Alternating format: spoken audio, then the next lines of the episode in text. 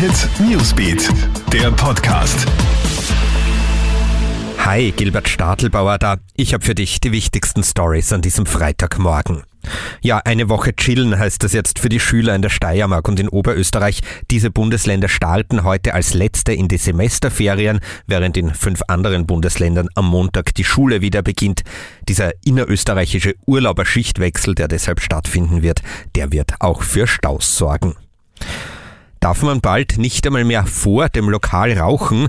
Die Schutzgemeinschaft der Nichtraucher fordert eine Ausweitung des Rauchverbots in der Gastronomie. Die rauchenden Menschentrauben an den Lokaleingängen sind den Aktivisten ein Ärgernis. Etwa für Asthmatiker oder herzkranke Menschen sei das unzumutbar. Es brauche daher eben ein Rauchverbot direkt vor dem Lokaleingang, so die Forderung.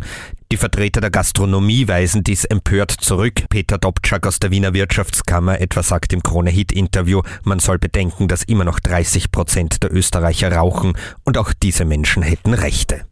Schuldfähig und zwölf Jahre Haft, so das neue Urteil im Fall Hadischat. Vor zwei Jahren hat ein damals 16-Jähriger in einem Wiener Gemeindebau das siebenjährige Nachbarsmädchen Hadischat getötet und die Leiche im Müll entsorgt.